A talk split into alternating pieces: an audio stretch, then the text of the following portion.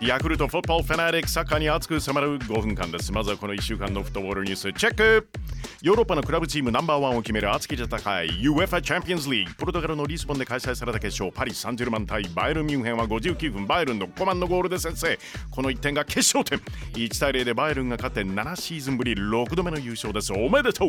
グループステージも6戦全勝。合計11試合全勝での完全優勝、えー、例年と試合数はまあもちろん異なっているんですけれども全勝優勝史上初なんですね。また得点王はバイルンのポーランド代表フォワードロベルト・レバンドフスキ。ー、えー、出場10試合で15ゴール。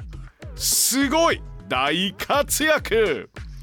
各 MC さんのコーナーでもお伝えしたんですがスペインラ・リーガバルセロナリオナル・メッシ、えー、対談の意思を正式にクラブへ通告。なんか内容証明付きっていうね。バルセロナとの契約あと1年残っているんですがメッシの契約にはシーズン終了後6月10日までに対談の意思を示せば自由に移籍できるという条項があります、えー、今回はコロナウイルスの影響でシーズンが伸びたためメッシサイドは、えー、この条項が適用されフリーでの移籍が可能という認識なんですが一方クラブ側そりゃそうでしょう。対談意思を示す締め切りはすでに終了しているとの認識。どう落ち着くんですか法廷に持ち込まれるんですかね。仰天ニュースでした。UEFA 女子チャンピオンズリーグ準決勝パリ・サンジェルメン対オリンピック・リオン。リオンが1対0で勝利です。リオン所属なでしこジャパンの熊谷咲選手先発フル出場。現地時間30日の決勝でリオンがウォルスブルクと対戦します。勝てばなんとチャンピオンズリーグ5連覇!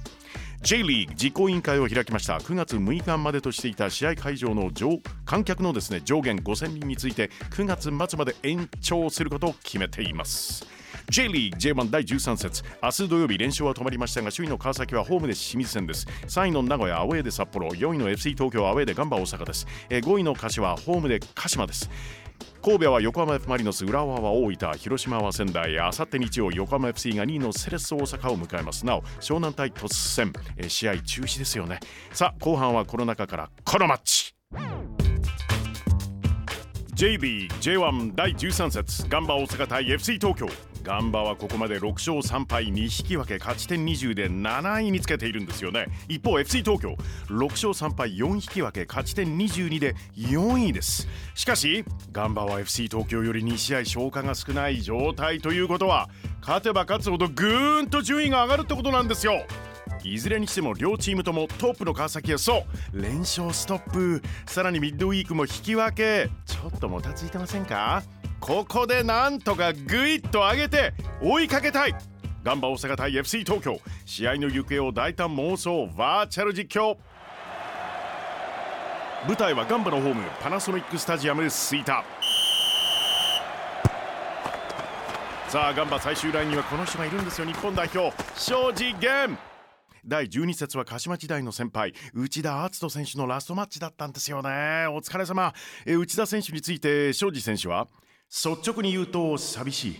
まだできるんじゃないかと思ってしまう。わかりますよね。はい。庄司ボールを三浦に渡す。三浦選手自粛期間インスタグラムにトトロのおにぎりの写真をアップ。え写真どれどれ。おほほほほ。上手ですねこれ。本当にそっくり。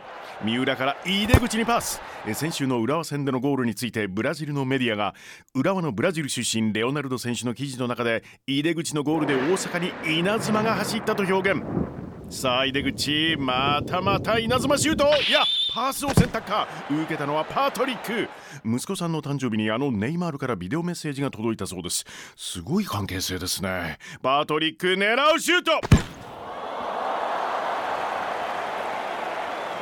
FC 東京キーパーの林どこへ出すのか？いるだけで空気が変わるようなキーパーにならなければ。と語っている林選手です。まずは最終ライン森重にパス。森重サイドの中村に出す。19歳の中村からミッドフィルダー品田にパス。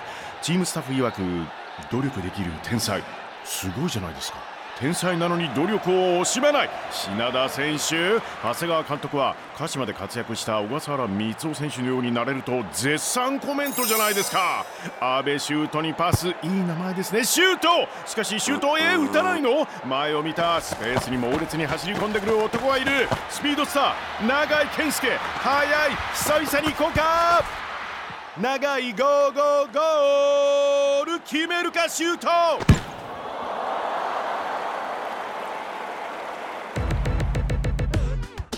J リーグ J1 第13節ガンバ大阪対 FC 東京。試合は明日土曜午後7時キックオフ予定です。